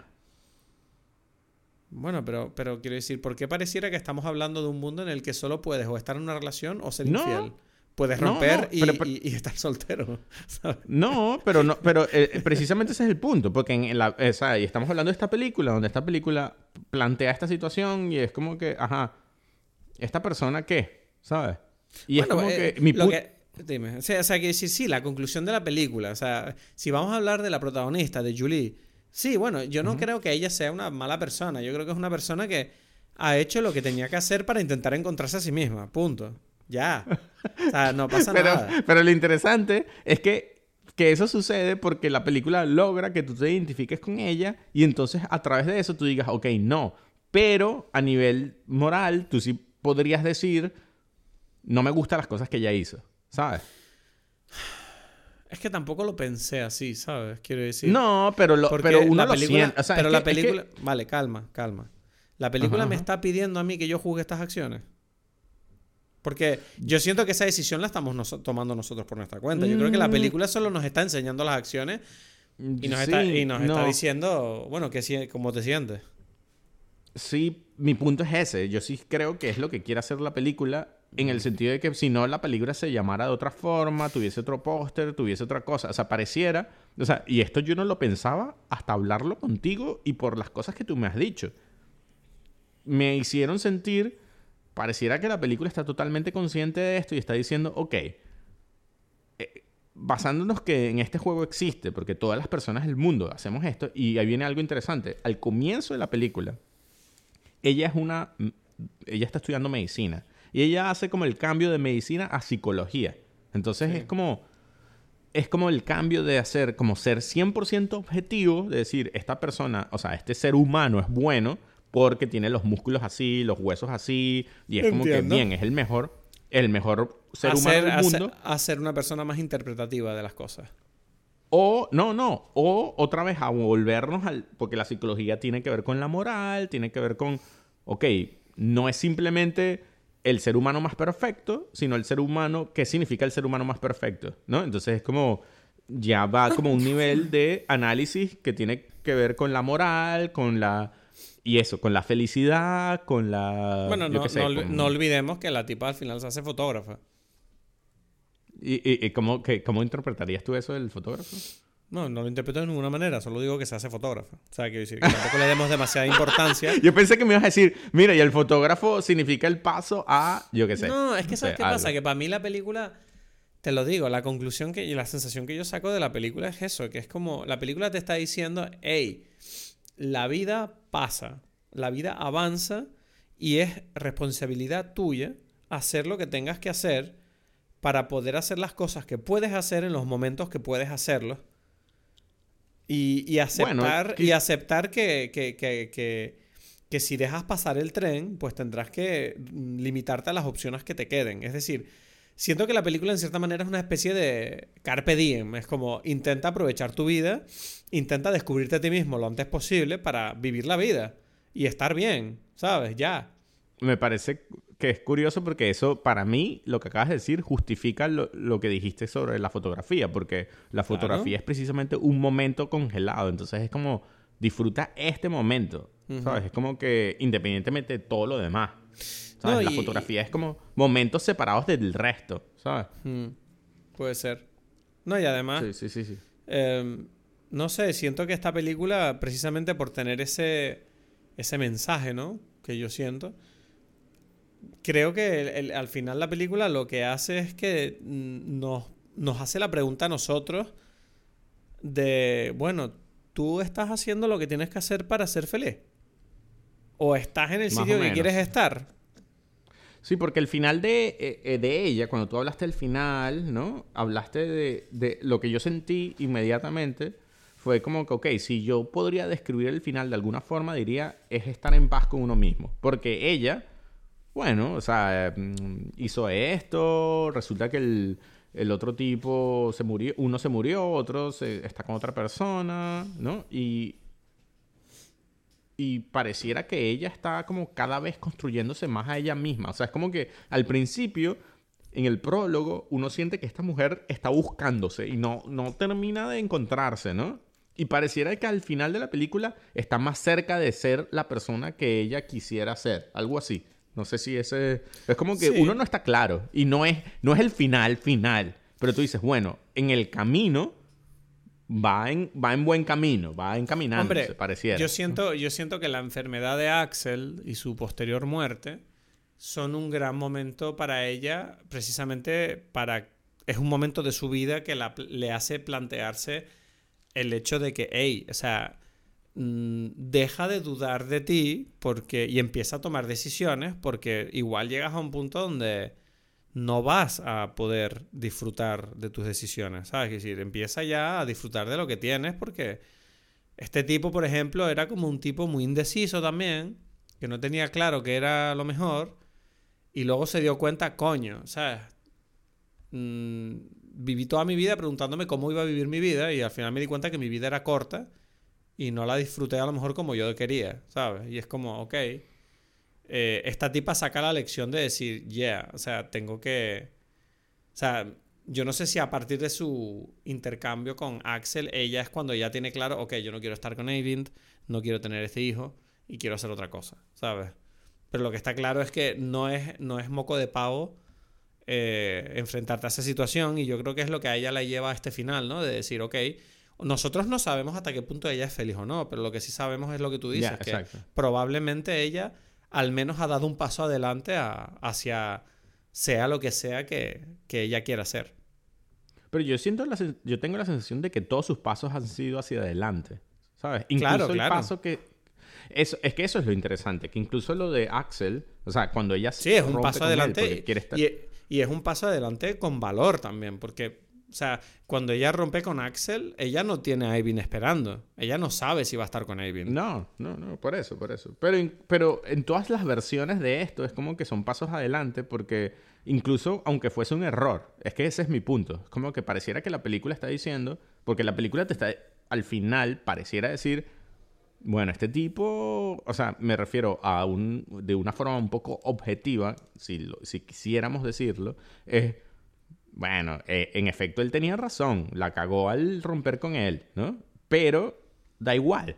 Ese es, eh, eh, o sea, Tú, da tú igual dices que la película, o sea, perdona, ¿te refieres que la película dice que ella la cagó por, por romper con Eivind? No, por, por romper con Axel. Yo no tengo claro que estuviera mal que ella no, rompiera no, con Axel. es que ya va, ya va. Es que, es que, o sea, me refiero a que Axel tenía razón. O sea, en el sen- O sea, eh, como Axel- dijimos, como... Yo creo que Axel tenía razón, pero para él y su vida. Quiere decir, Eh, pero claro, pero es que ahí viene el... Y ese es mi punto. Es como que tenía razón y todo bien. Y ella... Pero ella tenía que hacer eso. claro. Eso es lo que quiero... Eso es como que Sí, eso es lo fascinante sí, sí. de la No, cosa. es Es como, como- que... Es como, sí, es lo que decimos siempre, ¿no? Es como el Northman, ¿tú crees que él habría sido feliz si no hubiera matado a Fjolnir? Es como, No, bueno, eh, no, es que no. él tiene que matar a Fjolnir, si no, Eso, eso. él no va tiene- a ser Ella él. tenía que, que no estar con... O sea, ella tenía que, que separarse de Axel para entender en su... En toda su... mm, eh, dimensión lo que significaba no estar con él, que era como, en cierta forma, pareciera el hombre de su vida. ¿sabes? Claro, porque ella no podía disfrutar de esa relación si no sabe lo que es. Sí, no lo podía, exacto. Entonces, Que, ahí claro. me parece algo... Es que eh, eso es genial, sí, sí. No, yo, por ejemplo, tengo la suerte de que si yo ahora mismo la relación en la que estoy. Por eso, por eso yo creo que es importante, lo dicen, ¿no? Tener unas cuantas relaciones en tu vida. Mi padre siempre me lo decía cuando era joven. Dice, no te sientes con una chica. Ten varias. Ten varias relaciones para que veas por dónde van los tiros, tipos de personas, tipos de energía, eh, cómo son las rupturas, cómo te sientes cuando rompes, ¿sabes? Y- porque te permiten conocerte a ti mismo. Y yo creo que en el fondo no está tan mal esa idea. Quiero decir, tampoco digo que, bueno, si alguna persona nos está escuchando y está con la misma novia del colegio, bueno, esa, obviamente está bien también, pero me refiero que hay lecciones de la vida que nacen precisamente de esos momentos malos, de tener estas desgracias. Y yo creo que eso es lo bueno, ¿no? Que, que siempre tiene uno algo que, que aprender aunque le pasen cosas horribles, ¿sabes? Em, Sí. No sé. Sí, o sea, sea, yo creo que, y es curioso porque aquí quiero decir algo que me parece muy interesante, que no sé dónde fue que apareció, creo que fue una entrevista que le hicieron al director, a Jo- Joaquín Trier, eh, y él dijo que estaba muy inspirado en las películas de Screwball, de las comedias de Screwball de, de Estados Unidos, de los años 30 y tal. Y cuando, o sea, si tú me lo preguntabas a mí y yo veía la película, yo no conectaba, pero una vez que que, que él dice eso para mí es muy interesante porque sí conecta con mucho, ¿sabes? Esta idea de... O sea, las películas de Screwball, muchas... Hay, hay un libro de Stanley Cable, que es un... Stanley Cable, no sé, es un, un filósofo americano que estudia estas películas y, y a mí me fascina porque eh, él habla sobre las comedias de volverse a casar. Es decir, unas parejas que est- estaban, se separan y al final de la película vuelven, ¿sabes? hmm. Hay miles de películas así en los años 30, 40 de Estados Unidos, ¿no? La más famosa quizás es la de The Philadelphia Story. Y es esto, es esta cosa de... eh, porque pareciera que esta película es como la historia de e- esta mujer estaba con el nombre de su vida, se separó y al final de la vida de él murió, de- volvió y él se muere y bueno, ya, ¿sabes? Es como que continúa un poquito más y bueno, ella sigue viviendo, pero te da la sensación de que el hombre de la vida de ella era él, ¿sabes? Hmm. ¿No? Es- eso no quiere decir que después no aparezcan otros hombres, pero eh, como que no es poco la importancia de Axel en la vida de esta mujer. ¿no? Me hace mucha gracia que estamos hablando de todo esto, ¿no? De, de- de encontrar tu lugar en la vida y de saber quién eres. Y, y es como la cosa totalmente opuesta a la película anterior, que precisamente hablaba sobre, mira, cada uno sabe lo que hay y qué es lo que tiene que hacer. O, o por lo menos, ¿sabes? Es como que son dos películas nórdicas que dicen lo, ¿sabes? Que tratan épocas completamente distintas donde los personajes se enfrentan a problemas totalmente opuestos. Sí, sí, totalmente, totalmente. Y creo que una continúa la otra. Me parece que tiene Sí, sentido, ¿sabes? Puede ser, puede ser. Es verdad que es interesante ver estas dos películas en tándem. Porque yo no creo... O sea, bueno, en realidad, perdona, pero en realidad Amler sí te- tuvo las mismas dudas que ella, porque él dudaba de, mierda, yo debería a lo mejor estar con Olga y, y tener una vida feliz o debería vengar a mi padre. Pero Exacto. es, es como una duda que simplemente... Pero él sabe la respuesta a esa duda, ¿sabes? Es como, nada, yo tengo que vengar a mi padre. ¿sabes? Bueno, Yo y, y a su vez, a su vez, eh, Julie también la sabe. Pero son respuestas distintas porque están basadas en tiempos distintos, ¿sabes? Ya, sí. En ciertas formas, ¿no? Es No como... Pero, lo, lo interesante es que, es que pareciera que el- las dos películas están dando la misma respuesta. A o sea, respuestas distintas pero basadas en lo mismo, que es como que no podemos decidir. Uno siente, tanto en Northman como en The Worst Person in the World, que no hay ninguna decisión en ninguno de estos. Es como que es totalmente determinista ambas. Es como, bueno, él va a matarla a ella y en esta película ella va a buscar, no sé, su felicidad, ¿sabes? Pues sí, bueno, en de, bueno, de hecho Sam Harris lo dice, él dice abiertamente, él cree en el determinismo, él cree que todo lo que nosotros hacemos es una ilusión de libre albedrío, o sea, todo lo que tú haces no lo haces porque quieres, lo haces porque, o sea, tú eres, a tú naciste como eres y te pasaron las cosas que te pasaron, pero tú ibas a reaccionar a esas cosas siempre de la misma manera y es como, no sé, a lo mejor hay algo liberador en eso, ¿no? El, el- el pensar, bueno, eh, mira, voy a lanzarme a la vida tal y como viene y voy a hacer lo que, lo que me apetece. y, y- y- y- y es que es la vida que voy a vivir porque no creo que... O sea, quiero decir, yo no creo que yo viva la vida de Will Smith. O sea, no va a pasar nunca. Entonces, yo voy a vivir mi vida. Si tú me preguntas a mí, ahí viene como que estoy de acuerdo, pero no 100% porque uno nunca sabe hasta qué punto, y yo creo que esa es como que la dinámica, en realidad es como casi imposible saber hasta qué punto uno tuvo una decisión real o no. me refería a que la liberación de esa pregunta, de, no, de decidir no hacerte la pregunta de hasta qué punto yo soy esto o debería hacer esto o no debería hacer esto, sino mira, ¿qué es lo que te apetece? Hazlo y ya, ¿sabes? Y es como, ah, esa liberación es como, en cierta manera, busca tu, ¿sabes? No sé, o sea, obviamente la respuesta es más complicada de lo que estoy diciendo ahora, Exacto, pero, eso, pero, pero esa complejidad siento que como que la tienes que aceptar, ¿sabes? Como no tomarte la complejidad como el problema, sino como decir, mira, el problema es otro, no es el hecho de que esto el problema no es que tú no sepas qué quieres ser, el problema es que, bueno, mm, acepta que vas a hacer lo que vas a hacer, hagas lo que hagas. ¿Sabes? Que algo vas a hacer. Bueno, pero es que, no, o que, o, que, o que quizás acabas de romper con lo que tú eres. Igualmente será determinista, ¿sabes? Quiere decir, será, bueno, no. Que tú estabas... No, pero es que mi punto es que quizás no. es que eso es lo que quiero decir, es que no lo sabes en realidad. Porque tú no puedes hacer, o sea, no a menos que puedas... no quita, no, no, no, no niega el determinismo. ¿Entiendes?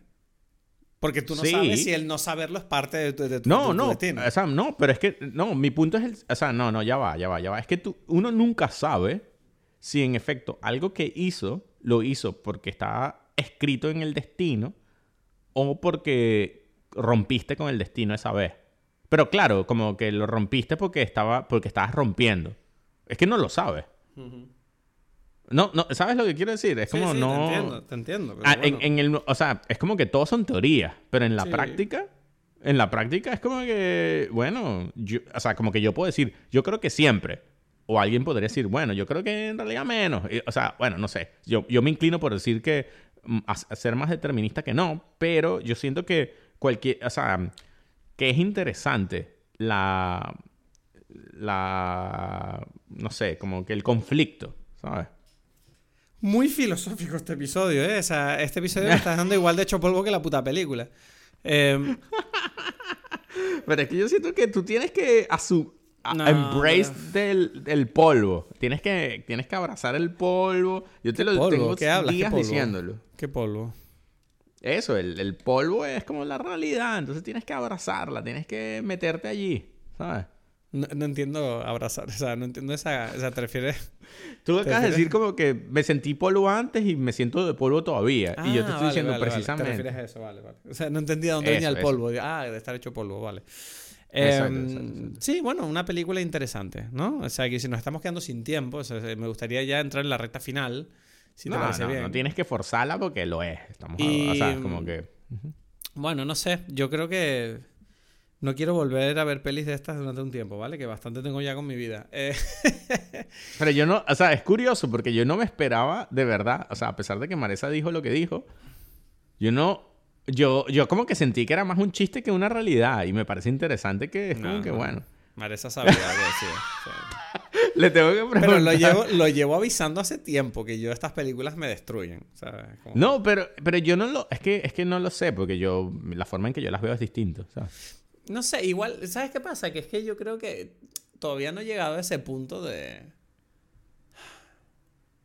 El otro día, o sea, hoy lo estaba pensando, porque yo veía, estaba viendo una entrevista de Tyler the Creator. ¿Tú conoces a Tyler the Creator? Sí, claro.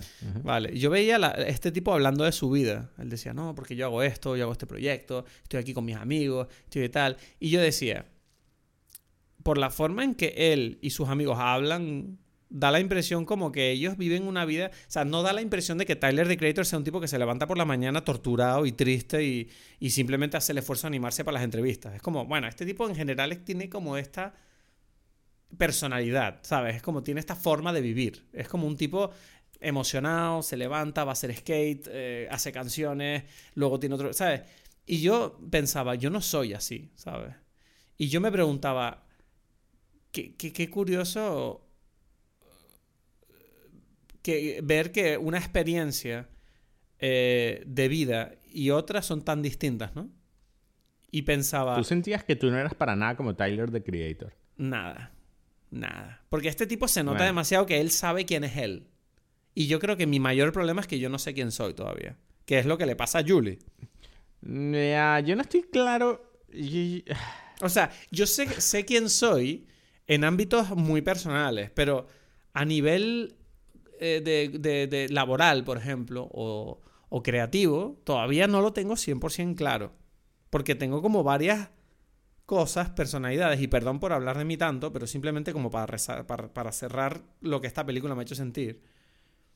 Es como, ok, tengo que empezar ya, ya estoy en un momento de mi vida donde tengo que empezar ya a tomar decisiones de, ok, tengo que ir por aquí, pues, ¿sabes? Ya. O sea, no, voy a dejar de mirar las salidas Pero y eso no tomar es una saber salida. quién eres, es que ese es el tema. O sea, todo el- nadie sabe quién es. Lo que pasa es que la gente como que lo vive de formas distintas. ¿Sabes? Es Puede como ser, que, bueno. No, no, yo no estaba. yo quiero- Yo no estaba diciendo que yo sea más complejo que nadie. Solo decía que. No, no, no, no, Da no. la impresión de que hay otras personas que están tomando las decisiones de. Ok, vamos a poner a prueba mi, mi, mi vida por aquí. Y yo sentía como que todavía. Yo todavía no estoy haciendo eso. Y es como que esta película me hizo sentir como. Ok, tienes que empezar a probar las cosas. Deja de pensarlas solo, ¿sabes? Na- eso es todo. Ya. Ya, ya. Sí, sí. Entiendo, entiendo, entiendo. Bueno, pues Bueno, nada, al- bueno, al- bueno, bien. alguna, ¿alguna recomendación para esta semana? Yo tengo una. ¿Cuál es la tuya? Bueno, no es una recomendación muy emocionada, pero no está mal. Eh, Tokyo Vice. Tokyo Vice. Ah, el- eh, mi papá me habló ayer de esto, de esto y me llamó la atención porque dije, uff, pero ¿qué es esto? O sea, Es una- me dijo, tienes que hablarlo con Cristo, dile, hay que, que, que Cristo la tiene que ver y no sé qué. Me dijo Eh. ayer esto, mi papá, me dijo, Pues- mira, pues la vi, la vi. importante. La vi, la vi y es una serie, bueno, es una serie producida por HBO. Eh, no tengo claro quién es el productor creativo, solo sé que Michael Mann es el director del primer episodio y creo que es uno de los productores ejecutivos de la serie. Y es, eh, es la historia de un, bueno, la historia, entre comillas, inspirada en la vida de un reportero eh, americano que se fue a vivir a Japón en los, a finales de los 80 y se convirtió en el primer reportero extranjero que trabajó para un periódico japonés, eh, cubriendo la vida del crimen en Japón, el tema de los yakuza. Y bueno, esta serie está Ken Watanabe. Y bueno, el protagonista es este tipo que es eh, Ansel Elgort. No me, no me acuerdo bien del nombre. Que es un tipo que a mí no me gusta nada. No me gusta nada el Ansel Elgort este. Nunca me ha gustado. Lo he visto en pocas cosas, pero tiene algo que me causa fascinación porque es como ese tipo de actor que no porque él haya hecho nada, no porque actúe mal, pero simplemente es como que hay algo de él que a mí me, me triguea, ¿sabes? Como no me gusta este hombre. A pesar de todo, tengo que decir que la serie no está mal, es interesante. Si te gusta Japón y te gusta HBO y las series policíacas, échale un vistazo, puede que te guste mucho. Yo tengo que decir que todavía no tengo decidido. He visto tres capítulos y estoy como un poco on the fence. Vamos a ver por dónde va. Ok, ok. Interesante. O sea, mi papá estaba ahí como que tienes que decirle a Cristo, habla con él, tiene que ver Tokyo Vice. Estaba súper emocionado con, con, que, con que la viera, ¿sabes? Qué majo tu que padre. Qué majo tu Estaba padre. inspiradísimo. Me lo dijo ayer y yo como que, bueno, ¿y, y qué opinas de mí? ¿Me gusta o no? Y es como, bueno, no sé, dile a Cristo que la vea. ¿sabes? Dice, yo, tu hijo, ¿qué? Tú no, no te, te- vas a decir algo de mí aquí. Eso está hablando de mis amigos. O sea, yo conozco esa experiencia. ¿verdad? Ya, Bueno, en cualquier caso yo voy a recomendar... eh, sí, creo que es recomendable eh, la película porque ya que estamos hablando de estos temas nórdicos, eh, Lamb, la película de Valdimar Johansson, ¿no? De, mm, actúa Numi Rapaz y es islandesa. No sé si sabes cuál es. No. De una, de una, de una pareja que, que cría ovejas en un... En, es una película de terror. Ajá. De una pareja que cría ovejas en, en Islandia y pasan cosas. no, es que no, no, es mejor decirlo así, ¿sabes? Bueno. Eh, es súper interesante. O sea, mm, él la escribió el mismo tipo que escribió The Northman. Y eh, que, bueno, que, que escribió canciones de Björk. Es algo como muy islandés, muy... Va por la línea esta, ¿no? De, de como folclórica, mitológica, ¿sabes? bueno, muy, no- muy nórdico todo últimamente en Dime Pelis, ¿eh? Sí, sí, exacto, exacto. Entonces, bueno, esa es mi recomendación. Pues nada, veremos qué pasa la semana que viene. Todavía no tenemos claro ni qué pues. vamos a ver. No, no está nada claro, nada. Venga, tú. Bueno, un entonces, abrazote. un abrazo, pues. Muchísimas gracias por acompañarnos una semana más hablando de cine y de mil chorradas que se nos pasan por la cabeza. Recuerda apoyarnos en redes sociales si te apetece estar al tanto de lo que hacemos con el podcast. Déjanos una review positiva si te apetece. Apóyanos en PayPal si quieres que sigamos. Y si no, nos vemos la semana que viene aquí igualmente en Dime Peli.